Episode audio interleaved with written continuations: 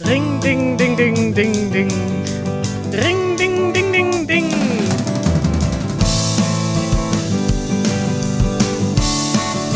Ring, ding, ding, ding.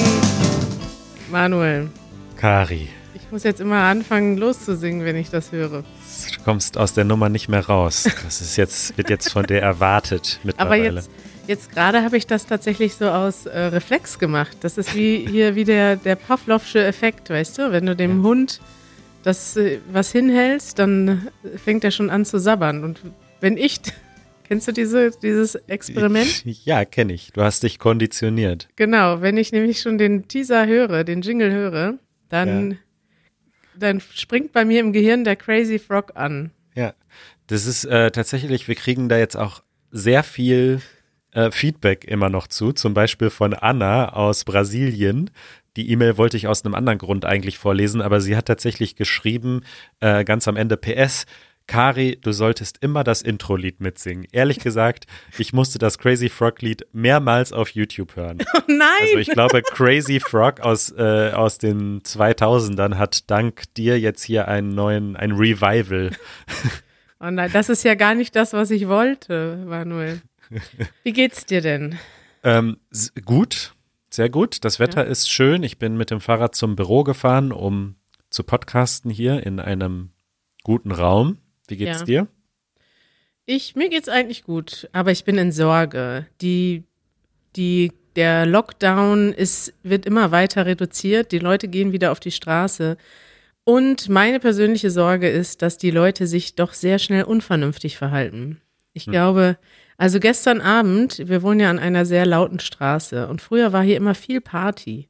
Seit zwei Monaten ist es sehr ruhig und das hat mich sehr gefreut. Und gestern Abend war so der erste Abend, wo ich Oropax benutzen musste, weil so viele besoffene, schreiende Leute auf der Straße waren. Oh Gott. Und zwar unentwegt. Ich bin erst eingeschlafen, dann 20 Minuten später wieder schreit wer rum, pöbelnde Fußballfans, obwohl überhaupt gar kein Fußball läuft. Leute, die schreien, die sich, keine Ahnung, besoffen irgendwie sich, äh, ich habe das Gefühl, die Leute warten darauf, mal so richtig wieder durchdrehen zu können. Und das ist jetzt. Mal so richtig die Sau rauslassen. Ja, das ist ja, das haben wir schon mal besprochen hier, dieses, äh, diese Redewendung, Ja. die Sau rauslassen. Ja, die Leute wollen einfach wieder Party machen und ich glaube, ich finde das nicht so gut. Also, ich meine, ich trinke auch gern mal das ein oder andere Bierchen, wie du weißt. Aber ich meine, das kann man ja auch, weil Zu Hause machen. Vom Computer. ja. Gestern bin ich an der Bar vorbeigefahren. Also zum Beispiel Kneipen sind ja noch geschlossen und werden wahrscheinlich lange Zeit geschlossen sein. Und da hatten die offensichtlich eine Facebook-Party gemacht und haben gesagt, okay, wenn die Leute nicht rein können, dann feiern wir halt draußen. Und da standen dann einfach 30, 40 Leute vor der Kneipe und haben dann da getrunken. Aber das ist ja nicht das, der Sinn der Sache, dass die Leute jetzt auf der Straße stehen und saufen. Und okay, es ist dann ein bisschen besser als drinnen, weil man an der frischen Luft ist, aber es ist ja trotzdem, ist es immer noch nicht, also die Leute sollen sich nicht in solchen großen Gruppen treffen. Ich weiß nicht. Ich habe das Gefühl, es wird jetzt alles gelockert und ja, ich bin eher der vorsichtige Typ. Ja, ich denke, ich beobachte das auch und bin auch gespannt, was jetzt passiert, ob wir vielleicht in zwei, drei Wochen wieder so einen äh, Rebound-Effekt haben, dass auf einmal die zweite Welle kommt. Ich beobachte das ganz genau, Manuel. Ich beobachte das sehr aufmerksam. Äh, apropos Gesundheit, Ja, äh, die Anna aus Brasilien, die ich gerade schon erwähnte, ja. hat ein kleines Feedback geschrieben zu unserer letzten Episode. Oh ja. Und das fand ich ganz interessant. Äh, das wusste ich nämlich gar nicht, dass in Brasilien äh, es sehr viel ähm, Verbote gab, was das Rauchen betrifft in den letzten Jahren. Und dass man auch äh, keine Werbung mehr machen darf im Radio und im Fernsehen und in anderen Medien. Mhm. Und Ist ja bei uns auch so. Also Äh, Werbung ist ja. nicht verboten, nur noch auf Plakaten, ah, okay. nur wenn überhaupt. Ja. Okay. Mhm. Aber jedenfalls haben die da großen Erfolg gehabt und in den letzten zwölf Jahren ist da in Brasilien die Zahl der Raucher um 40 Prozent zurückgegangen. What? Und aktuell rauchen nur noch 9% der Bevölkerung. Und wir erinnern uns, wie war das äh, bei uns? Irgendwie 27% der Männer und 24 oder 21% der Frauen. Krass. Also das scheint ja sehr erfolgreich zu sein dort in Brasilien. Ja, das finde ich gut. Vor allem zeigt das ja auch so ein positives Beispiel, wie das eben auch einfach gesellschaftlich verankert ist. Also dadurch, dass ich viel reise oder vor Corona viel gereist bin, war ich schon in vielen Ländern, wo das sehr unterschiedlich ist. Also Länder, wo man die, wo alle die ganze Zeit rauchen, aber doch die meisten Länder sind, in denen ich war, sind doch eher vorsichtiger als Deutschland. Und da ist das auch ja. gesellschaftlich verpönt. Da stehen die Leute nicht auf der Straße und rauchen ja. die ganze Zeit. Also so wie bei uns. Man überall wird geraucht und in Berlin sogar in den Kneipen. Ja. So, Kari, ich frage ich frag diese Woche mal. Bist du bereit für das Thema der Woche? Ich weiß es nicht, Manuel, ob ich schon bereit bin für das Thema der Woche. Bist du, ich frage mal so, bist du ready? Ah, ich bin total äh, ready to go. Thema der Woche. Manuel. Ja, Karina. Wieso denn Karina? Na, weil es geht hier heute um den Einfluss der deutschen, nee, der englischen Sprache auf die deutsche Sprache. Richtig, es geht heute um mein Lieblingsthema, obwohl du das heute vorgeschlagen hast, aber ich mag dieses Thema sehr, denn es ist ein Thema der Diskussion und der Spaltung. Es geht um, um Anglizismen in der deutschen Sprache, also englische Wörter, die in der deutschen Sprache benutzt werden. Und jo. da hat uns, da haben uns schon viele Leute zugeschrieben. Viele Leute schreiben uns auch direkt auf eine sehr aggressive Weise, bei YouTube zum Beispiel. Die schreiben dann sowas wie, äh, benutzt doch mal deutsche Wörter, Schluss mit den Anglizismen, die deutsche Sprache muss deutsch bleiben. Ja. Eine wes wesentlich nettere E-Mail hat unser Zuhörer und Zuschauer Jeff geschrieben, mit dem ich ab und an schon mal eine E-Mail ausgetauscht habe. Er kommt aus New Hampshire und hatte eine ganz interessante Frage. Er, ihm fiel nämlich auf, es scheint eine Spaltung zu geben zwischen den Generationen in Deutschland. Ja, das stimmt. Also Anglizismen sind natürlich etwas in den Generationen. Also vielleicht jüngere Leute benutzen mehr Anglizismen als ältere. Aber gleichzeitig gibt es Anglizismen in allen Generationen, kann man sagen. Und ihm war Folgendes aufgefallen. Er meinte, Du und Manuel sind im Großen und Ganzen gleichaltrig, nehme ich an. Ja, das stimmt im Großen und Ganzen. Und jetzt fällt ihm auf, obwohl du Rechner sagst, sagt Manuel Computer. Wie hm. kommt das denn? Ich sage auch manchmal Rechner. Richtig. Wir benutzen wahrscheinlich beides und das war ein ja. Zufall, dass wir dann beides unterschiedlich benutzt haben. Und dann sagt er noch, Deutsch ist ähm, ist, er schreibt bestreut, aber das richtige Verb wäre wahrscheinlich durchsetzt mit englischen Wörtern. Was würden die älteren Generationen sagen? Was sind ihre Meinungen über die Wörter, die ihr benutzt? Ich vermute, ihr haltet es für selbstverständlich, dass ihr Wörter wie Updates benutzt, Teaser, Workout, Behind the Scenes, Special Guests. Ja. Das sind alles Sachen, die er bei uns gehört hat und er vermutet dann, dass unsere Mütter das anders sehen. Ja, und tatsächlich hat er da bei mir so ein bisschen den Nagel auf den Kopf getroffen, denn äh, tatsächlich ist das erst vor kurzem, vor ein paar Wochen vorgekommen, dass ich zu meiner Mutter gesagt habe, ey, Spoiler nicht den Film, sie mir irgendwas erzählt hat und sie so, hä, was, was soll das denn heißen? Spoiler habe ich noch nie gehört. Sie wusste, sie wusste wirklich nicht, was das heißt. Ähm, und insofern hat er da schon recht, dass wir vielleicht manchmal Ausdrücke benutzen, die für uns total selbstverständlich sind, die Menschen einer anderen Generation eventuell nicht verstehen. Ich habe da ein anderes Beispiel und zwar ähm, hat meine Mutter, Janusz hatte ja letztens Geburtstag und meine Mutter wollte ihm eine Fahrradklingel schicken. Nee, gar nicht. Das hat nichts mit der Fahrradklingel zu tun. Aber in der Fahrradklingel war Geld und mit dem Geld konnte er seine Gitarre aufrüsten. Ja. Und dann habe ich ihr gesagt, das ist ja toll, dann sagen wir, Janusz darf seine Gitarre pimpen. und dann meinte sie, hä, pimpen, was ist das denn? Ja. Ich, ja, das kommt so aus dem, aus dem amerikanischen Slang, wenn man seine Karre aufmotzt, dann nennt man das ja. pimpen. Und dann ja. kann man quasi sagen, Janusz kann seine Gitarre aufpimpen. Ja. Und dann ist die besser ausgestattet. Und dann hat meine Mutter das sofort aufgesogen, dieses Wort, und hat dann Janusz, wir haben uns dann ja tatsächlich nicht getroffen zum Geburtstag, sondern telefoniert. Und er, sie hat dann Janusz am Telefon gesagt, so Janusz, du bekommst von uns Geld, dann kannst du deine Gitarre aufpimpen. Ja, das finde ich gut. Ja, ne? Sehr, sehr sprachflexibel, deine Mutter. ja, so, so sieht's aus.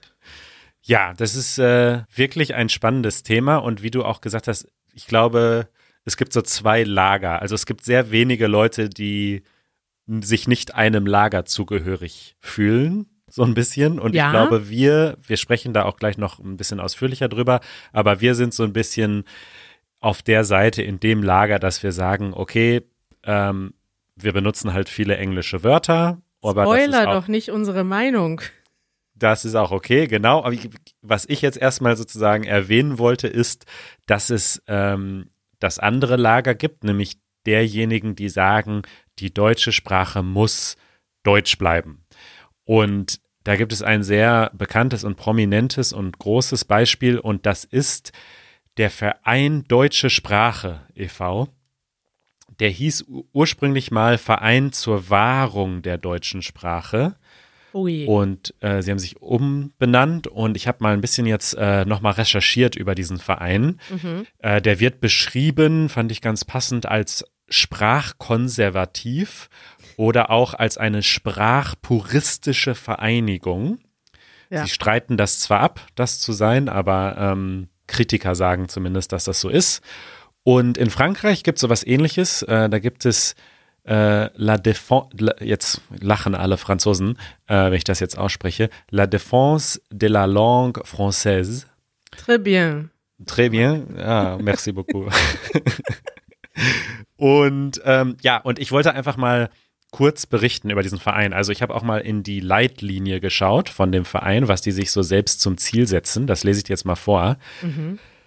Die Geringschätzung der Muttersprache, der Mangel an Sprachloyalität und die schwach ausgeprägte Förderung der deutschen Sprache von staatlicher Seite gefährden besonders in Deutschland, Österreich und in der Schweiz die Funktion der Sprache als Verständigungsmittel. Also sie sehen wirklich die deutsche Sprache in Gefahr hier. Die muss verteidigt werden. Ja. Ja. Und also ich, ich, wenn man es jetzt noch nicht gehört hat, ich muss sagen, mir ist dieser Verein relativ unsympathisch. Ich sehe es nicht so schwarz und weiß. Ich denke schon, dass sie auch bestimmt auf einige richtige Sachen hinweisen. Aber mal so als Beispiel, was die so unter anderem machen und gemacht haben. Also zum einen haben sie mehrmals Petitionen gestartet und haben versucht, einen neuen Artikel ins Grundgesetz zu bekommen, also in die deutsche Konstitution. Ähm, und da wollten sie den Artikel einführen, die Sprache der Bundesrepublik ist Deutsch. Und äh, eine dieser Petitionen haben sie auch in Kollaboration mit der Bild-Zeitung durchgeführt. Oh Gott, oh Gott. Da haben wir ja schon mal vor kurzem drüber geredet, über diese Zeitung. Ist mir ziemlich unsympathisch. Und ihre aktuelle Kampagne bezieht sich, äh, geht um das Thema Gendern. Und da hatten wir ja auch schon mal so ein bisschen kurz drüber gesprochen. Wie, wie ist da dein, deine Einstellung zum Thema Gendern? Ja, also es muss schon irgendwann, muss es eine Lösung geben, die für alle funktioniert. Das durchzusetzen ist ein bisschen schwieriger, weil man natürlich Sprachgewohnheiten hat und die auch nicht so schnell aufzwingen kann. Das ist ja genauso wie bei den äh, englischen Anglizismen. Du kannst ja nicht einfach die jetzt, man kann ja nicht Leute zwingen, die nicht zu benutzen. Und so ist das halt beim Gendern leider auch. Du kannst Leute Ja. nicht zwingen, das zu benutzen. Man kann aber mit positivem Beispiel vorangehen. Und das wird auch in mittlerweile in vielen Talkshows, in vielen Artikeln gemacht. So sehe ich es auch. Mir tut's nicht weh, ab und zu mal unsere Hörerinnen zu sagen, statt unsere Hörer. Aber der Verein äh, Deutsche Sprache, der hat, wenn du auch auf die Website schaust, ein, eine Kampagne, die heißt Gegen den Gender-Terror in der deutschen Sprache. Dann wissen wir schon, was für Leute das sind. Das Ja. sind also äh, Nationalisten und auch noch vorwiegend äh, Sexisten. Aber jetzt, das jetzt, das ist natürlich jetzt ein gewagtes Statement, weil jetzt sag ich dir eins, äh, wenn du in die Mitgliederliste, ja, pass auf, wenn du in die Liste der prominenten Mitglieder guckst, sind da zwar größtenteils alte weiße Männer Ja. drin, das ist schon so, aber unter anderem zum Beispiel auch Harpe Kerkeling, Ach echt? von dem ich persönlich ja großer Fan bin und der mir auch sehr sympathisch ist. Ja. Äh, insofern, ich glaube, nicht alles, was dieser Verein macht und machen will, ist schlecht. Aber grundsätzlich sind, sind sie mir also wirklich zu extrem. Aber auch umgekehrt, nicht alles, was Harpe, Harpe Kerkeling macht, ist gut, nur weil er witzig ist. Also, ja, das stimmt. Da ist er wohl offensichtlich mal falsch abgebogen. Darf ich dir äh, einen witzigen Artikel vorlesen, den ich bei meiner Recherche gefunden habe? Eine Unbedingt. Geschichte, die ist schon zehn Jahre alt und die hätte ich fast vergessen. Ja. Und zwar ist das ein Artikel, den verlinke ich auch in unseren Show Notes, äh, mit dem Titel Ramsauer, das ist ein deutscher Politiker, erklärt Anglizismen den Krieg. Oh Gott. Diese, diese Kriegs, äh, diese, diese, wie sagt man, Metaphorik oder? Sprache Ja. immer. Ja, das, was soll das? Ja, richtig. Ja, aber gut. Ja. Verkehrsminister Peter Ramsauer, CSU, also kein Wunder, CSU ist die Konse eine der konservativsten Parteien in Deutschland, will die deutsche Sprache retten. Sein Ministerium geht mit gutem Beispiel voran. Der CSU-Politiker und Bundesverkehrsminister Peter Ramsauer will die Zahl von Anglizismen im deutschen Sprachgebrauch eindämmen. Die Benutzung von immer mehr englischen Begriffen auch in der Politik schließe die Bevölkerung zum großen Teil aus. Da kann ich teilweise noch zustimmen. Natürlich ist das so. Seine seit einem Jahr laufende Initiative zur Rückübersetzung von Anglizismen in die deutsche Sprache bezeichnet er als Erfolg, den er Kabinettskollegen zur Nachahmung empfehle. Auf Ramsauers Initiative hin werden seit einem Jahr englische Begriffe wie Laptop, Ticket oder Flipchart im Verkehrsministerium nicht mehr verwendet. Stattdessen wird von Klapprechnern, Fahrscheinen und Tafscha Tafelschreibblock gesprochen. Ja, was sagst du dazu? Da sage ich zu, das ist großartig und witzig, wahrscheinlich nicht besonders erfolgreich. wahrscheinlich werden diese Wörter, wenn überhaupt, nur benutzt, wenn er gerade im Raum ist. Aber äh, tatsächlich habe ich da später noch so ein paar äh, Beispiele, aber da kommen wir Ja. später zu. Okay. Also jetzt haben wir gerade gesagt, was äh, sozusagen die Gegner sagen. Also Ramsauer und der Verein Deutsche Sprache sagt, die deutsche Sprache muss rein bleiben. Wie sehen Ja. wir das denn? So ganz, so ganz äh, abgeneigt sind wir dem ja nicht. Also wir sind ja nicht dafür, jetzt einfach Englisch zu sprechen. Richtig, aber das ist ja auch gar nicht die Idee dahinter. Also ich glaube, von Anglizismen geht grundsätzlich keine Bedrohung aus. Und ich habe da einen ganz interessanten Artikel gefunden. Eigentlich ist das ein Blogbeitrag auf einer persönlichen Homepage von einer Texterin. Den fand ich aber sehr gut beschrieben, weil da hat sie quasi so drei Kategorien von Anglizismen ausgemacht. Und der erste war, also das sind Anglizismen, die einfach übernommen wurden, weil es im Deutschen keine Entsprechung gibt. Sowas wie Deadline zum Beispiel ist im Deutschen kann man nicht einfach Termin sagen. Termin ist, hat nicht diese spezifische Bedeutung wie Deadline. Ja.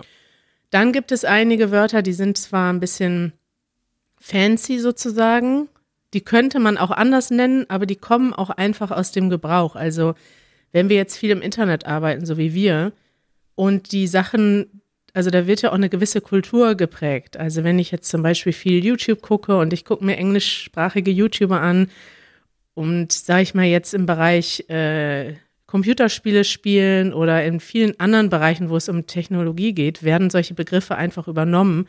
Auch wenn es theoretisch deutsche Begriffe gibt, aber es macht nicht unbedingt Sinn, jetzt künstlich immer äh, Rechner zu sagen. Also Rechner ist bei uns schon etabliert, aber es gibt vielleicht andere Begriffe, im, gerade im Computer, Spiele, Internetbereich.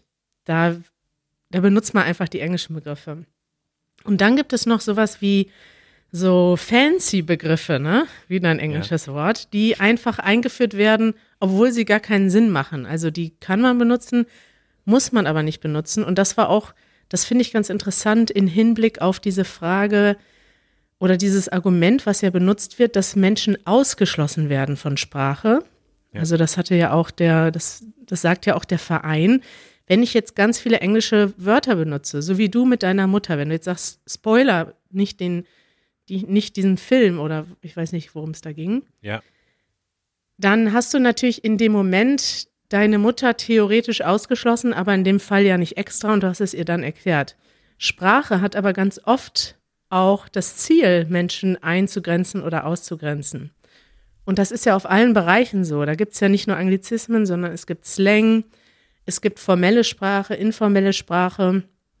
Und das geht auf allen Ebenen. Ich sag mal, wenn sich auf dem Schulhof Schüler unterhalten und die sprechen Jugendslang, dann ist ja das Ziel, dass die sich untereinander, dass die etwas verbindet und sie sich von den Erwachsenen abgrenzen wollen. Also so etwas wie eine positive Identifikation mit deiner sozialen Gruppe oder mit deiner Altersgruppe. Und das kann aber auch umgekehrt so sein. Wissenschaftler grenzen sich zum Beispiel auch ab, indem sie auf einem viel höheren Niveau sprechen, Fachbegriffe benutzen. Ja.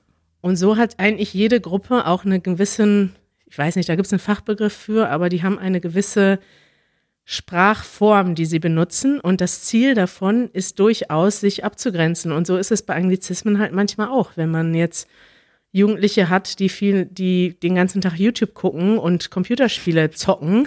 Gamer. Die Gaming-Szene.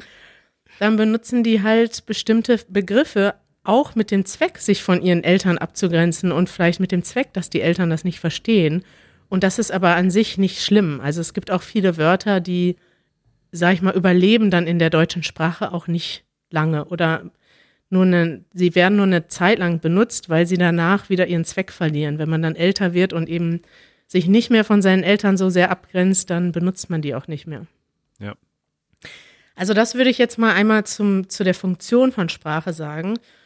Und dann ist es natürlich noch so, dass sich die Sprache über Jahrhunderte und Jahrtausende entwickelt und jeder Einfluss ist immer ein, also jeder Einfluss gehört dazu. Du hattest oben auch mal geschrieben, ähm, früher war es ähnlich mit dem Französischen. Hast du da. Ja, ich habe das jetzt nicht mehr so ganz genau recherchiert. Ich weiß aber, dass es früher eben sehr en vogue war, Uhu. Äh, dass man so französische Wörter eingestreut hat und dass das eben auch stark kritisiert wurde. Wobei ich glaube, dass ähm, das schreibt auch dieser Verein Deutsche Sprache, dass das ein Phänomen war unter sehr gebildeten Leuten, dass die sich, genauso wie du gerade gesagt hast, so ein bisschen abheben wollten und auch zeigen wollten, wir sind hier die Gebildeten, wir sind die Oberklasse, wie auch immer, mhm. indem sie dann ständig französische Wörter benutzt haben, die die Unterklasse, äh, das, der, die, wie sagt man, der Pöbel ähm, nicht verstanden hat. Das einfache Volk. Genau, und äh, und insofern dieser Verein Deutsche Sprache sagt, der Unterschied ist, dass das damals so halt sich darauf bestrengt hat und dass aber Englisch heute in allen Bereichen der Gesellschaft äh, plötzlich Einfluss hat. Und sie sehen das insofern als größeres Problem. Ich denke aber andererseits äh, eben so, okay, damals gab es auch Leute, die wirklich lauthals geschrien haben, oh mein Gott, Französisch übernimmt unsere Sprache, bald gibt's kein Deutsch mehr, weil alle nur noch Französisch reden. Und heute, klar, gibt's Lehnwörter aus dem Französischen, die wir alle benutzen, Friseur, was weiß ich, aber, ähm, aber es hat jetzt nicht die deutsche Sprache irgendwie ähm, vernichtet ja. und genauso wenig wird die deutsche Sprache jetzt verschwinden, nur weil wir gerne elektronische Begriffe oder oder was weiß ich, neue Dinge ähm, Englisch benennen. Und das finde ich sehr interessant, weil man muss doch diese Sprachbeeinflussung auch immer vor dem historischen Kontext verstehen. Und natürlich hat eine Beeinflussung auch immer, also es, es, es gibt viele Leute, die so eine Beeinflussung hassen. Also gerade Leute, die natürlich, also ich sag mal, Nationalismus hatte ja eine Zeit lang in Europa auch eine positive Variante, also eine Vereinigung von vielen Menschen als etwas Gemeinsames, eine gemeinsame Identität, aber es hat auch eben etwas sehr Ausgrenzendes. Und so wie es eben im 19. Jahrhundert waren die Leute sehr antifranzösisch. Es gab viele deutsch-französische Kriege. Deutschland und Frankreich waren die Feindländer. Heute sind Deutschland und Frankreich keine Feindländer mehr. Aber wenn wir zum Beispiel die ganzen Menschen, die die Amerikanismen oder Anglizismen ablehnen, die haben damit, mit Sicherheit hat das auch eine politische Komponente, denn die USA im, insbesondere sind natürlich im Moment oder waren es eine lange Zeit sehr kulturell dominierend in, in, auf sehr vielen Gebieten, also gerade kulturell sind sie es ja immer noch mit, mit äh, Hollywood oder mit ähm, ja, Computern, Technologie, die ganzen großen Technologiekonzerne, Social Media kommen aus den USA. Und wenn man die deutsche Sprache reinhalten will, in Anführungszeichen, hat das natürlich schon immer etwas sehr, ja, also in dem Sinne Negatives, als dass man sich von Leuten abgrenzen will. Und man kann das durchaus auch verstehen vor dem Hintergrund, dass es so eine Art Anti-Amerikanismus in Deutschland gibt. Und ähm, Leute eben, also wenn sie nicht feindlich gegenüber den USA eingestellt sind, doch zumindest so ein kleiner Bruder, großer Bruder-Komplex haben. Und mhm. das gibt es in ganz vielen Beziehungen. Also ganz viele kleinere europäische Länder haben diesen gleichen Komplex mit Deutschland sozusagen. Und wir haben das eben mit den USA. Die USA haben uns sozusagen nach dem Zweiten Weltkrieg, im Zweiten Weltkrieg befreit. Die haben Deutschland wieder aufgebaut. Deutschland ist extrem abhängig von den USA. Und im positiven Sinne hatte, hatten die USA einen sehr positiven Einfluss, aber das ist natürlich für viele Leute auch negativ, von so jemandem so stark abhängig zu sein. Und natürlich gibt es immer wieder Konflikte und so weiter. Ja, ich würde aber darüber hinaus auch noch sagen, dass ähm, es ja auch ein globales Phänomen ist. Also Englisch ist halt einfach die Weltsprache und man sieht es ja auch in anderen Ländern und Kulturen. Also ich weiß, dass in Lateinamerika im Spanischen auch super viel Englisch mit eingestreut wird. Vielleicht nicht ganz so viel wie bei uns, aber schon auch. Und mich erinnert diese, diese Abwehrhaltung dagegen so ein bisschen an diese Haltung in Briten, so die, also so diese, diese Brexit-Befürworter, die sagen ja oft so, okay, äh, Briten war früher eine, eine Weltmacht, Groß, ja, Großbritannien, danke, war früher ähm, so eine äh, Weltmacht und, und wir müssen zurück dahin, dass wir sozusagen ganz viel Macht und Stolz haben als große Nation. Und so kommt mir das ein bisschen vor mit den Leuten, die sagen, ja, Deutsch muss Deutsch bleiben, so, wir sind ja das Dichter- und Denkerland und die deutsche Sprache ist wichtig und schön und was soll jetzt das Englisch hier? Und man kann sehr viel kritisch sehen und auch versuchen zu verhindern und verändern mit der Globalisierung, absolut. Aber dass, dass nun mal die Globalisierung dazu führt, dass unsere Sprachen sich auch beeinflussen, finde ich persönlich halt einfach nicht schlimm. Ja, es ist nicht schlimm, es ist vor allem, also mal ganz realistisch gesehen, es ist nicht aufzuhalten. Also ja, da kannst genau. du so Vereine gründen und Petitionen machen, wie du willst. Also so genau, wie wir eben gelacht haben über Peter Ramsauer. Du kannst, klar kannst du ein Ministerium dazu zwingen, Anglizismen zu verbannen, aber es funktioniert halt nicht. Du kannst halt nicht 80 Millionen Leute dazu zwingen, anders zu sprechen, als sie nun mal sprechen. Ja. Ich habe da noch zwei interessante Links für dich. Ja. Und zwar einmal ein YouTube-Video. Also ich weiß nicht, ob das ursprünglich auf YouTube war, aber da geht es darum, The History of English in 10 Minutes. Und da wird beschrieben, wie sich die englische Sprache entwickelt hat. Und das ist jetzt nur Englisch, aber jede Sprache hat ja so eine Geschichte, die wir oft außen vor lassen. Wir denken, also diese Idee, die deutsche Sprache reinzuhalten, setzt ja voraus, dass es sowas gibt wie eine reine deutsche Sprache. Aber sowas gibt es ja gar nicht. Ja. Also die Sprachen haben sich ja immer beeinflusst. Und hier sieht man mal am Beispiel, und sehr lustig gemacht ist das. Da wird so wirklich die ganze Geschichte von Großbritannien und den USA in zehn Minuten in Sekundenschnelle ja. äh, runtergebrochen. Und zwar mit dem Fokus auf Sprache. Also da geht es zum Beispiel darum, okay, im fünften oder sechsten Jahrhundert kamen die Angelsachsen in, nach England. Das war erstmal ein germanischer Stamm, deswegen ist Englisch eigentlich eine germanische Sprache und sehr ähnlich zum Deutschen. Dann kamen die ganzen Römer und haben äh, Großbritannien christianisiert, dann wurde das ganze Latein reingebracht.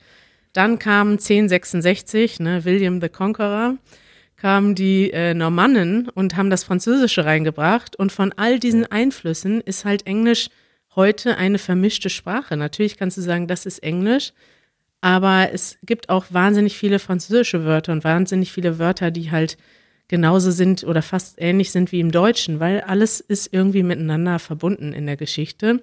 Und so wird auch unsere heutige Zeit, vielleicht die Zeit, in denen eher die USA, sage ich mal, eher in einem gewissen Sinne eine Techno technologische oder kulturelle Dominanz in der Welt haben, das wird eine Phase sein später mal. Eine Phase von vielen Phasen, in denen sich Sprachen beeinflusst haben. Ja. Und ich finde das eigentlich eher spannend als irgendwas, wo man sich Sorgen drüber machen muss. Die Welt dreht sich weiter, ob du jetzt willst oder nicht. Ja. Also.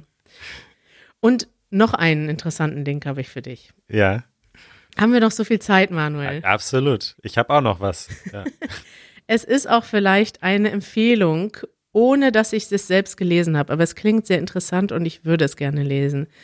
Ich habe nämlich gefunden den Germanisten Karl-Heinz Göttert, ein Germanist, der das Buch geschrieben hat, warte, jetzt muss ich das Tab finden, die Sprachreiniger. Und zwar hat er dieses Buch quasi als Gegenantwort zu diesen Menschen geschrieben, die die Anglizismen bekämpfen, also gegen den Verein, den du gerade vorgestellt hast und ähnliche ja. Menschen.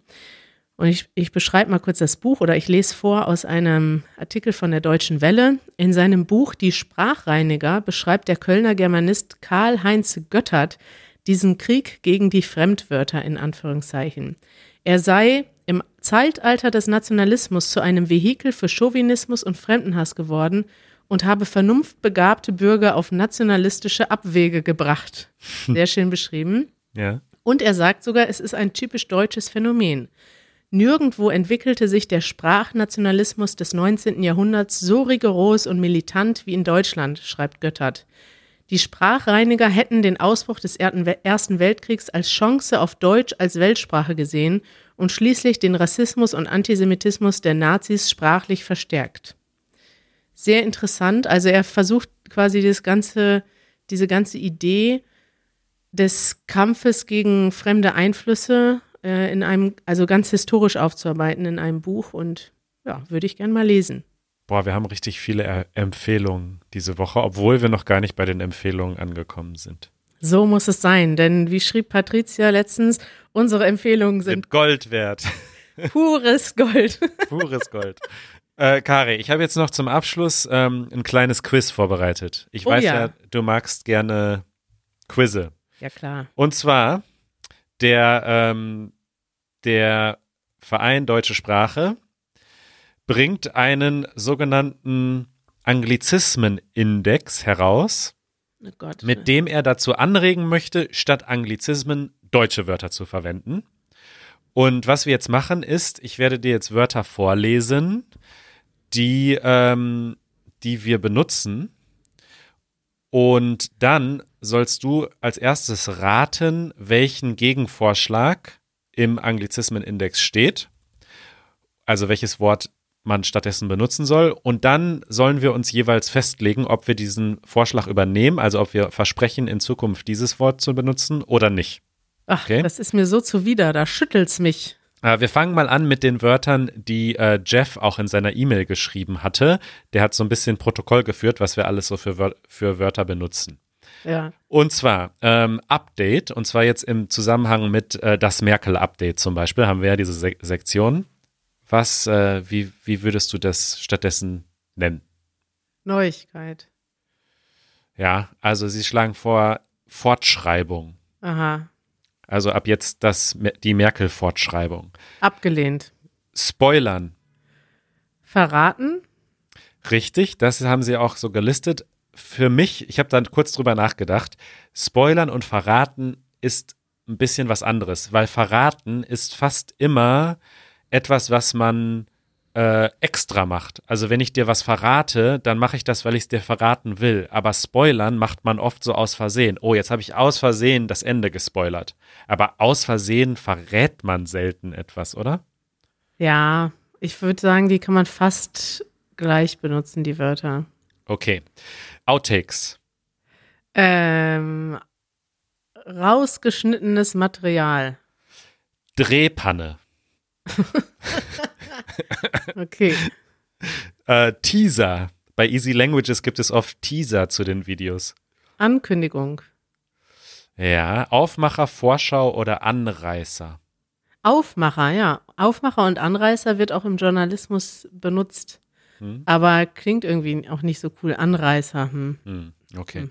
Dann äh, hatten wir zum Beispiel in der letzten Episode äh, Special Guest Janusz Schamerski, du erinnerst dich? Special Guest. Ja, Spezialgast oder besonderer Gast. Aber da finde ich, da klingt das, da klingt das einfach witziger, Special Guest. Also, das sind ja auch manchmal Wörter, wo das, wo es gar nicht unbedingt darum geht, das jetzt zu ersetzen, sondern das klingt halt einfach witziger manchmal, ne? Nee, Nee? nee, muss alles deutsch sein und äh, das deutsche Wort ist Ehrengast. Ehrengast. Ist eigentlich schön. Ich finde, Ehrengast klingt so tragend, so wichtig. Ja, aber So. Ehrengast ist ja nicht das Gleiche. Ein Ehrengast ist jemand, der dazukommt, aber der hat ja keine besondere Rolle. Ein Special Guest ist jemand, der ein besonderer Gast ist in dem Moment. Richtig. Und meiner Meinung nach ist das nämlich ganz oft das Problem mit diesen Gegenvorschlägen, dass, dass das nicht das Gleiche bedeutet, einfach. Dass das einfach nicht eins zu eins das Gleiche bedeutet. Ja. Ähm, Startup. Jeremy hat ja ein Startup gegründet. Seedling ist ein Startup. Ja, ein Stehauf. Was glaubst du, was schlagen sie vor? Ähm, naja, den, ich muss sagen, den Begriff, es geht ja eigentlich um eine, eine, die Neugründung einer Firma, der ein schnelles Wachstum prognostiziert wird oder die ein schnelles Wachstum anstrebt. Hm. Deswegen sowas wie schnell wachsende Firma. Jungunternehmen. Ach so, ja, das ist ja nicht die Übersetzung von Startup, Siehste? Jungunternehmen. Schon wieder. es ist einfach nicht das Gleiche. Ja. So, äh, jetzt äh, zwei Wörter, die du gerade äh, genannt hattest oder ich auch. Äh, Slang. Schläng. Ähm, ähm, ja, da gibt es ja ein Wort für, oder? Ein Ja. Für? Ähm, Gruppensprache oder Jargon. Aber Jargon ist ja französisch. Also das finde ich jetzt irgendwie schwach, dass sie da Jargon vorschlagen, was ja auch nicht deutsch ist. Aber gut, sitzen da wirklich Germanisten in diesem Verein? Irgendwie kommt mir das komisch vor. kommt mir spanisch vor. Ja. Ähm, Quiz. Ist Quiz ein englisches Wort? An, ja, anscheinend. Ja. Gut, ja, aber dann ist interessanterweise Quiz ja ein eingedeutschtes Wort, das eine, seine Bedeutung verschoben hat. Denn das, was wir im, Eng im Deutschen als Quiz verstehen, ist im Englischen nicht das Gleiche. Im Englischen ist Quiz ein Test und im Deutschen ist Quiz sowas wie ein Spiel. Ja, das stimmt. Frage- und Antwortspiel wäre auch der Vorschlag. Toll, Oder Ratespiel. tolle Idee. Jetzt, ich habe noch ein paar andere gute, so aus dem Alltag. Also ähm, erstmal das Wort cool. Wir sagen ja oft cool im Deutschen und das, da hatten wir auch kurz äh, letzte Woche privat drüber geredet, Ja. dass, ähm, dass man im Deutschen cool viel häufiger sagt, als man es im Englischen sagt. Also Ja. wir sagen ständig irgendwie, ach, das ist ja cool. Ja, und seitdem ich jetzt äh, mehr Leute, also mit Jeremy zum Beispiel rede ich echt fast jeden Tag durch die Arbeit. Ja. Und aber auch mit ein paar anderen Leuten. Also ich rede sehr viel Englisch generell und ich merke, dass andere Leute aus anderen Ländern, die Englisch gelernt haben, das auch benutzen. Aber bei englischen Muttersprachlern, ich höre die nie sagen, dass irgendwas cool ist. Und das verunsichert mich total, weil ich immer denke, klingt das vielleicht total scheiße, wenn ich sage, das ist ja cool? Ich glaube, Ja. das haben wir so sehr eingedeutscht und wir denken, cool ist einfach bei uns ein Wort für alles, was, was besser ist als gut. Aber Ja. Und tatsächlich, was, was sie hier schreiben in ihrem Index, ist alles und nichts sagendes Modewort. Ja, aber das ist halt auch das Ziel von einem Modewort. Ist, also ich, wenn ich jetzt sage, das ist ja, ich kann auch sagen, das ist ja gut, aber Ja. das klingt halt äh, anders, ne? Klingt halt Ja. ein bisschen doof. So, ich trage heute eine Jeans. Jeans wollen die auch ersetzen? Ja, Was gibt's denn da für ein anderes Wort? Das ist doch ein, Nietenhose. Ach herrje. Aber ist Jeans nicht, geht's da nicht um den Stoff? Das geht doch nicht um Nieten. Ja. Nietenhose ist ja quasi eine Hose, die eine bestimmte, auf eine bestimmte Art und Weise schließt oder zugemacht ist. Aber Jeans ist doch, da geht es doch um den Jeansstoff, oder nicht? Ja. Ja, diese, diese Gegenvorschläge, ich halte sie in den seltensten Fällen für besonders gut. Nice, wir sagen oft auch so nice. Das ist ja nice. Ja. Nett. Nett haben sie tatsächlich mit aufgelistet und Knorke. Knorke finde ich eigentlich gut, das sagen wir wirklich viel zu selten. Knorke. Ja, es ist irgendwie so ein altmodisches Wort schon, ne? Knorke. Das war vor 20 Jahren cool. Cool. Ja. Knorke war vor 20 Jahren nice. So, ein, zwei habe ich noch. Äh, Chat. Ähm, äh, digitales Gespräch. Ja, Netzplauderei. Ach, Herr Jemine. Äh, E-Mail. Elektronischer Brief. Ja, E-Post. E-Post. Ja. Ja. Äh, Spam. Ähm, Müll. Ja, E-Müll. E-Müll. E-Müll oder Netzpostmüll. Ja, Netzpostmüll. Push-Notifications. Du hattest letztens berichtet, dass du alle deine Push-Notifications ausgemacht hast. Ja, ähm, ähm, äh, Benachrichtigungen, die mir auf den Bildschirm geschickt werden. Ja, ja, fast Aufblink-Nachricht. Ah ja, oh, Mhm. das geht. Das kann man verstehen. Äh, Blog.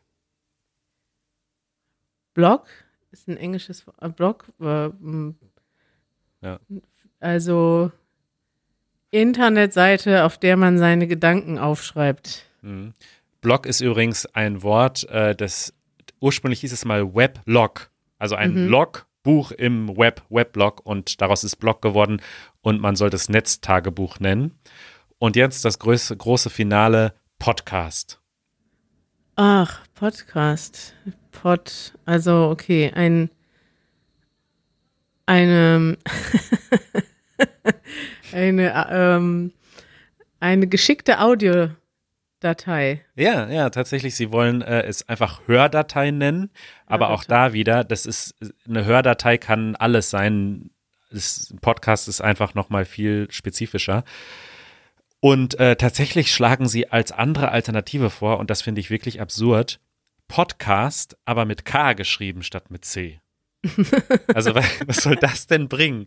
Also weil das ist doch jetzt nicht Deutsch, nur weil man K benutzt statt ein C. Ja. Ja. Ja, ist ein anderer Ansatz auf jeden Fall, um Anglizismen. Also die Worte werden ja auch eingedeutscht. Das ist ja allein schon der Grund dafür, warum das Deutsche nicht einfach verschwindet. Man benutzt ja jetzt nicht plötzlich englische Grammatik. Man sagt ja, man benutzt ja immer noch die deutsche Grammatik und Deutsch die ein. Die werden, die Wörter werden dann ja auch deutsch konjugiert und so Genau. weiter. Googeln, Ja. Skypen und so weiter. Ja. Und in manchen anderen Ländern ist das tatsächlich so, dass man die dann auch noch, ähm, zum Beispiel in Polen werden ganz viele englische Wörter, Englisch, äh, werden dann quasi polnisch transkribiert und polnisch ausgesprochen. Das stimmt, ja. Da sagt man dann zum Beispiel, sag mal ein Beispiel, Manuel. Äh, die sagen zum Beispiel, also zum Beispiel auch Namen. Shakespeare ist auf Polnisch Shakespeare und es ist, wird geschrieben S-Z-E-K-S-P-I-R. Shakespeare. Okay, das kann man ja noch machen, aber ähm, E-Mail gibt's auch, glaube ich, einen Namen für, oder? Das weiß ich jetzt gerade nicht. Computer. Ja, Computer. Ja, aber das finde ich eigentlich ganz äh, sympathisch im Polnischen. Da weiß man nämlich immer, woran man ist, sozusagen. Mhm. Da muss man nie, weil das ist ja auch so, dass wir manche englische Wörter Deutsch aussprechen und manche englische Wörter Englisch aussprechen. Ja, Und man weiß jetzt nie so richtig als Deutschlernender, wie spreche ich das jetzt aus? Muss ich das jetzt mit einem deutschen Akzent sprechen oder mit einem englischen? Und in Pol Polen wird einfach alles mit polnischem Akzent gesprochen. Ja, und genauso ist es bei französischen Wörtern. Und das finde ich interessant, weil das ist etwas, das ich tatsächlich häufiger korrigiere. Zum Beispiel bei englischsprachigen Muttersprachlern, die dann Deutsch lernen und dann sprechen sie aber die französischen Wörter, die in der deutschen Sprache sind, wie Deutsch aus. Es sind ja auch die französischen Wörter im Englischen sind ja auch, also da werden die, die meisten Wörter nicht mehr französisch ausgesprochen, ne? Da Hm. werden die meisten, ja, egal. Egal, wir verzetteln uns jetzt. Richtig. Und äh, ich wollte noch mal sagen, diesen Verein finde ich sehr unsympathisch, auch wenn uns jetzt einige Leute schreiben werden. Wir haben denen jetzt viel zu viel Prominenz gegeben hier in der Sendung. Ich wollte noch mal sagen, ich finde den Verein doof. Ja, ich finde es eigentlich, ich finde es eigentlich gar nicht schlimm, dass es die gibt, weil so kommt ja auch quasi dieses Gespräch überhaupt zustande. Also es ist ja gerade gut, dass wir uns nicht alle einig sind. Und es ist ja ganz klar, finde ich, dass die meisten Leute das nicht so sehen. Ja, aber es ist ja trotzdem nicht gut, dass es so Leute gibt, die so reaktionär sind, dass sie irgendwie meinen, sie könnten die Sprache vor etwas beschützen oder bewahren. Wenn man eigentlich wissenschaftlich weiß, dass sich Sprachen schon immer vermischt haben. Und ich finde das echt so ein ganz gefährliche, in eine ganz gefährliche Richtung gehend. Das ist halt genauso. Ich finde, das ist für mich nur noch einen Schritt weg von, wir müssen auch gucken, dass die, die Deutschen alle weiß und blauäugig bleiben. Also das ist halt, du kannst nicht irgendwas alles reinhalten. Also das, die Welt hat sich schon immer bewegt, es gibt Globalisierung und es ist einfach, ich finde das einfach extrem komisch, wie man so einen Anspruch haben kann, dass man eine Sprache beherrschen kann oder muss, genauso wie das irgendwie man überhaupt so etwas, so etwas, so ein Konzept hat von, ich muss etwas so, so reinhalten oder so belassen, wie es ist. Sachen ändern sich und das ist manchmal schlecht, manchmal gut, aber in erster Linie ist es nicht zu ändern, sondern man muss sich halt auch ein bisschen mit, mit der Zeit gehen und anpassen und in meisten Fällen finde ich das gut. Also Diversität ist doch gut, Austausch mit anderen Kulturen ist doch gut. Globalisierung hat natürlich negative Seiten auch, aber es ist doch etwas, was wir auch alle wollen, dass wir mehr miteinander vernetzt sind. Das ist ein schönes Schlusswort für dieses Thema der Woche und damit werde ich ab jetzt, wenn Leute sagen, dass ich zu viel Denglisch rede, einfach auf diese Folge verweisen und sage, Kari hat gesagt, das ist in Ordnung. Es gibt darf ich da noch anschließen, auch wenn wir schon weit über der Zeit sind. Es gibt noch ein zweites Phänomen, was mir bei dir aufgefallen ist. Ja. Und zwar bist du ja quasi, man kann schon fast sagen, du bist ja fast native in Englisch und in Deutsch und bist in beiden Sprachen zu Hause. Also du hast in den USA gelebt, du hast in deinem Leben sehr viel Englisch gesprochen, du konsumierst sehr viel Englisch und du benutzt tatsächlich mehr englische Wörter. Das sind aber manchmal dann nicht Anglizismen, sondern das hat etwas auch, ich merke das auch, wenn ich jetzt mit vielen Leuten spreche, wenn ich mit englischen Muttersprachlern spreche und dann die aber auch Deutsch können. Dann gibt es so ein Phänomen in der Sprachwissenschaft, nennt man das Code Switching. Und das bedeutet im Prinzip, man kennt zwei Codes, also zwei Sprachen in dem Fall. Und man wechselt immer in dem Moment, wo es günstig ist. Also im Prinzip ist das mhm. eigentlich eine eine Fähigkeit, aber auch das, der, der, das Gehirn verlässt sich quasi darauf, bestimmte Muster zu sehen. Und diese Muster sind in manchen Sprachen, gibt zum Beispiel Wörter oder ähm, Redewendungen, die sehr viel einfacher sind. Und du wechselst immer genau an den Stellen, wo dir ein anderes Wort passender erscheint. Es gibt im ja. Englischen manchmal passendere Wörter, es gibt im Deutschen passendere Wörter. Und das macht man aber dann in erster Linie mit Menschen, die das auch machen können. Also du machst das nicht mit Leuten, die ähm, ja, mit deiner Mutter ist das wahrscheinlich eher aus Versehen passiert. Aber dass das zum Beispiel zwischen uns passiert, ist gar nicht so untypisch oder mit jemandem, der auch sehr gut Englisch und Deutsch spricht. Und so macht das zum Beispiel Janusz, wenn der mit seinen polnischen Freunden spricht, die auch in Deutschland gewohnt haben, 20 Jahre lang, dann reden die Polnisch mit ganz vielen deutschen Wörtern drin. Also ja. sagen dann zum Beispiel sowas wie Tankstelle würde dann plötzlich im polnischen Satz auf Deutsch ausgesprochen, weil alle wissen, wovon sie reden. Ja, oder Arbeitsamt. Ich kann mich tatsächlich an ein konkretes äh, Gespräch zwischen Janusz und einem seiner polnischen Freunde erinnern, wo ich nur Polnisch gehört habe. Ich konnte damals auch noch gar kein Polnisch, also für mich war das Kauderwelsch und zwischendrin höre ich nur so Arbeitsamt. ich so, äh, ja. ja, das ist interessant. Ja. ja, insofern kann das hier schon mal vorkommen, dass man sogar häufiger englische Wörter hört. Ne? Muss man sich halt manchmal ein bisschen zusammenreißen. Aber es ist aber auch nicht unnatürlich. Ja, es stimmt auch absolut, dass das ähm, vom Gesprächspartner abhängt. Denn wenn ich mit meinem Großvater spreche, der 96 ist, und ich ihm von unserem Podcast erzähle und von unserem YouTube-Kanal, dann bin ich ganz anders in der Wahl der Wörter und ganz bewusst benutze ich dann Wörter, damit er das versteht, was wir da machen. Opa, das ist eine Hördatei. Die schicke ich an ganz viele Menschen. Die können das über das Internet herunterladen auf ihren Computer. Ja, das Geile ist, mein Opa ist so ähm, fit immer noch, dass der dann, der fragt mich dann so Sachen so, ja, und wo kommt dies, diese Datei dann her? Kommt das dann von so einem Server?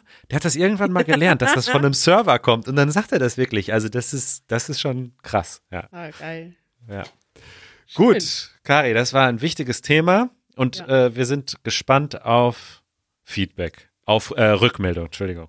Ich bin auch sehr gespannt auf eure Rückmeldungen. Ja. Empfehlungen der Woche.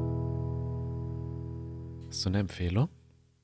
Äh, Manuel, ich habe eben schon ein Buch empfohlen. Ach, du hast schon ein Buch empfohlen. Dann ist das deine Empfehlung und ich habe eine äh, Blog- und Podcast-Empfehlung, die so ein bisschen was mit dem Thema zusammenhängt. Ah ja. Und zwar äh, heißt der Blog Neusprech, neusprech.org. Und die haben einen leider extrem unregelmäßigen Podcast auch. Und da geht es nicht so sehr um Anglizismen, aber da geht es darum, immer dann, wenn äh, Leute die Sprache so als Instrument benutzen, um bestimmte Dinge zu verschleiern oder anders darzustellen, als sie wirklich sind. Mhm. Ähm, ich gucke hier gerade mal. Ja, jetzt habe ich natürlich gerade kein gutes Beispiel. Sie schreiben hier zum Beispiel über die Klimahysterie, die oft von Rechten benutzt wird. Vor allem dieser Podcast ist sehr gut, weil da analysieren sie immer so einen bestimmten Satz oder ein bestimmtes Wort, was jemand gesagt hat oder geschrieben hat, auch in den Medien ähm, und schauen dann, was, was wird hier eigentlich wirklich gesagt. Mhm. Ist ein bisschen was für Fortgeschrittene, würde ich sagen. Also da muss man schon sehr gut Deutsch kennen.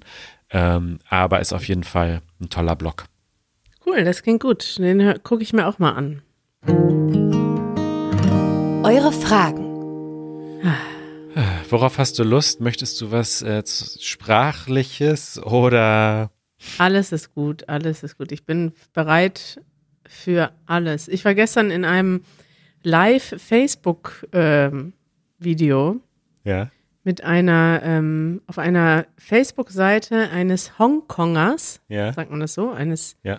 eines jungen Mannes aus Hongkong, der eine Facebook-Seite betreibt für Menschen, die nach Deutschland kommen wollen oder Deutsch lernen. Und habe da sehr viele Fragen auch beantwortet. Ich fühle mich jetzt vorbereitet und gewappnet. Okay, gut. Also dann fangen wir mal an mit Marissa aus den USA. Hallo Kari und Manuel. Mein Name ist Marissa. Ich bin Amerikanerin und wohne seit anderthalb Jahren in der Schweiz. Meine Frage bezieht sich auf das Wort weil. Als Deutschlerner lernen wir, dass weil einen Nebensatz beginnt und das Verb deshalb ganz am Ende stehen muss. Seit drei Wochen bin ich Mitglied von Easy German, was ich übrigens total empfehlen kann. Und durch die Transkripte ist mir aufgefallen, dass ihr manchmal weil mit einem Nebensatz und manchmal mit einem Hauptsatz verwendet. Ich weiß, dass dies in der Umgangssprache üblich ist, aber ich habe ein paar Fragen dazu. Ihr wechselt zwischen den zwei Formen während des ganzen Podcasts. Wovon hängt das ab? Wie lang oder komplex der Satz ist?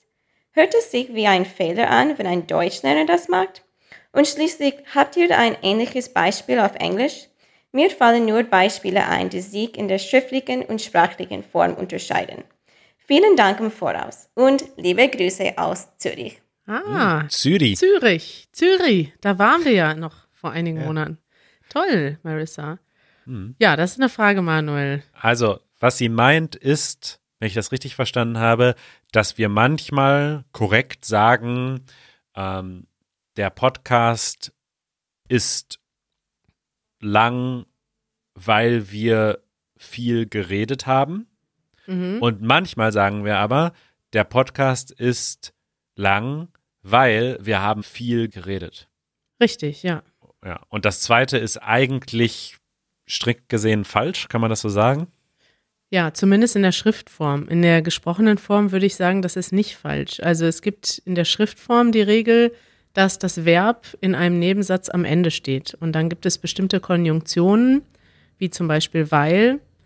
Ähm, und weil immer, also man lernt immer, wenn es weil, ein weil gibt, steht das Verb am Ende. Und das ist im Schriftlichen auch immer so. Also eigentlich ändert man das im Schriftlichen nicht.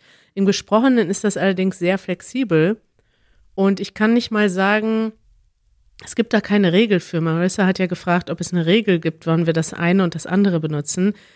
Ich denke, das passiert dadurch, also jedem, jeder deutsche Muttersprachler hat das schon im Kopf, aber es passiert einfach dadurch, dass man anfängt zu reden und manchmal ja genau gar nicht so genau weiß, wie der Satz endet. Oder dann hört man ganz kurz auf oder ja, also dadurch passiert das häufiger, aber grundsätzlich würde ich sagen, es gibt nicht eine bestimmte ähm, es gibt keine bestimmte Regel. Aber mir fällt das schon auf, auch wenn wir transkribieren, Wenn ich jetzt mal einen bestimmten Satz raussuchen will, um etwas zu veranschaulichen, also als Beispiel, dann finde ich in unseren Videos, auch gerade in den Straßeninterview-Episoden, selten einen vollständigen Satz, der ja. komplett äh, korrekt, so wie er in der Schriftform wäre, gesprochen wird. Weil meistens hört der Satz irgendwo auf und fängt irgendwo an und ja. ändert aber im Verlauf dann zum Beispiel das Subjekt oder das Verb oder den ganzen Sinn. Und deswegen ist das tatsächlich die ganzen Regeln, die man im Schriftlichen hört, hört man dann oder lernt, hört man dann im, im gesprochenen Deutsch nicht unbedingt auch. Ja. Ja, das ist einfach so. Haben wir da ein Beispiel aus dem Englischen, wo das, wo das so ähnlich ist? Mir ist da jetzt so spontan nichts eingefallen. Aber ich glaube, das ist wahrscheinlich in fast allen Sprachen so, dass man gesprochen die Regeln einfach bricht die man so im Geschriebenen nicht brechen würde, weil dann wird es wirklich ganz seltsam aussehen, aber im Gesprochenen ist man einfach daran gewöhnt, dass das falsch ist. Also ich höre das schon, ich habe das schon öfter gehört, dass es im Deutschen besonders flexibel ist. Ich weiß nicht, ob das in anderen Sprachen auch so ist. Mhm. Also Deutsch ist dafür bekannt, dass es so ähm, eine, Flex eine flexiblere Satzstellung hat als viele anderen Sprachen.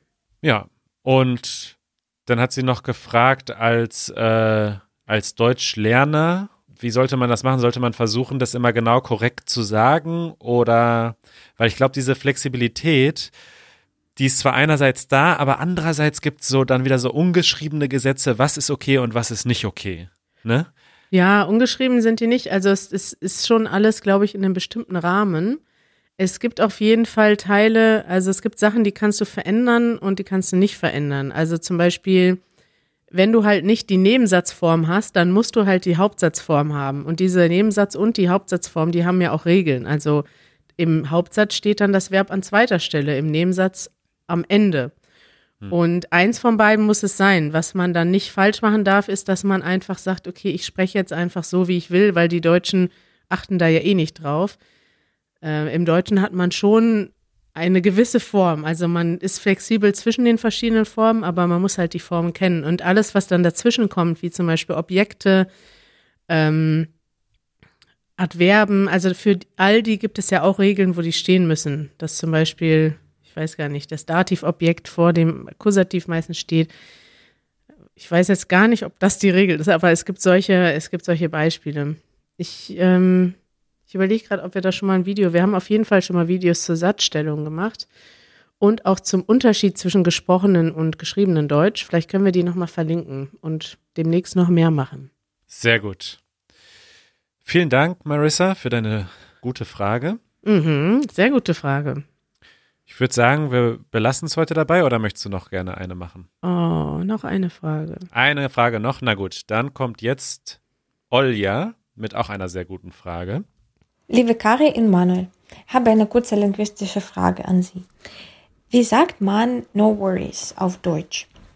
Vielleicht kann man kein Ding, kein Problem oder keine Ursache sagen oder eben, das ist mir doch egal.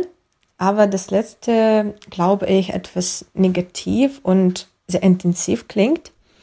Und die Frage ist, wie man unterscheiden kann zwischen solchen Ausdrücken, welche sind hofflicher und welche in einer negativen Konnotation verwendet werden sollen. Ich wünsche Ihnen einen sehr schönen Tag und tschüss. Tschüss. Tschüss. Ja, Manuel. Olja wohnt in Dresden. Ja. Die kannst du beantworten. Die kann ich gerne beantworten. Ich glaube, dieses No Worries wird im Englischen und auch ein bisschen abhängig äh, von dem Ort in unterschiedlichen Situationen benutzt. Also zum Beispiel, mir ist mal aufgefallen, Australier benutzen extrem viel dieses No Worries. Mhm. Und ich glaube, dass das oft einfach Bitte bedeutet. Also du machst etwas für mich, ich sage Danke, danke Kari, dass du das für mich gemacht hast und dann sagst du No Worries. Ja. Und das bedeutet einfach Bitte und dafür sind Synonyme zum Beispiel kein Thema, was noch immer abwechseln? Äh, kein Problem. Äh, gern geschehen. Keine Ursache. Dafür nicht. Dafür nicht, stimmt. Ähm, alles gut. Kein Ding. Habe ich das schon gesagt? Kein Ding für einen King. Aber jetzt muss man schon über schon unterscheiden, weil es gibt natürlich Sachen. Sagt man denn No Worries im Englischen nur als Antwort auf? Nee. Nee, nee, Ja. genau. Das wäre jetzt eine Situation. Okay. Man kann No Worries aber auch sagen, so als, ich würde mal sagen, so als, als Lebenseinstellung.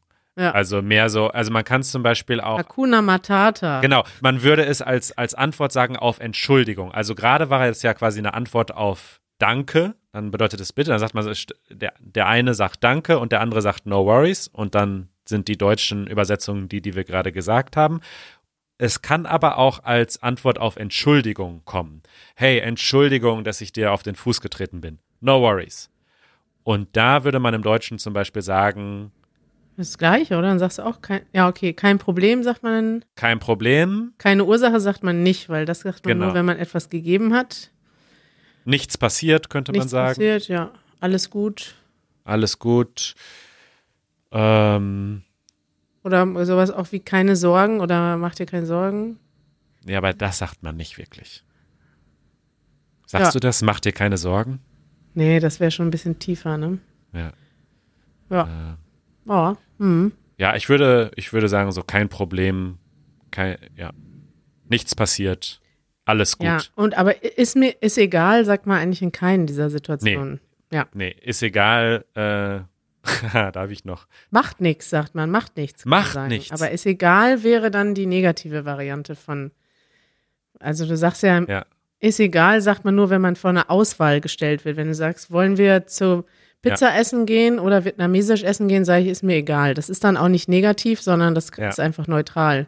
Aber das würde ich Okay. nicht in so einer Situation antworten. Genau, ist mir egal, bedeutet eigentlich I don't care. Und jetzt, ich wollte das eigentlich aufsparen für eine Empfehlung der Woche, Ja. aber ich möchte jetzt gerne noch quasi mit, damit abschließen, diesen Podcast. Ich weiß nicht, ob du das schon kennst. Kennst du von der BVG, Ja, von den. Berliner Verkehrsbetrieben, die Werbung ist mir egal. Ja, logisch. Die kennt doch jeder, Manuel. Die kennt mit Sicherheit nicht jeder, die werden wir jetzt nochmal verlinken und äh, vielleicht sogar hier abspielen, weil die ist wirklich toll. Ja. Nee, die müssen wir verlinken, weil man muss das Video dazu sehen. Willst du es noch erklären?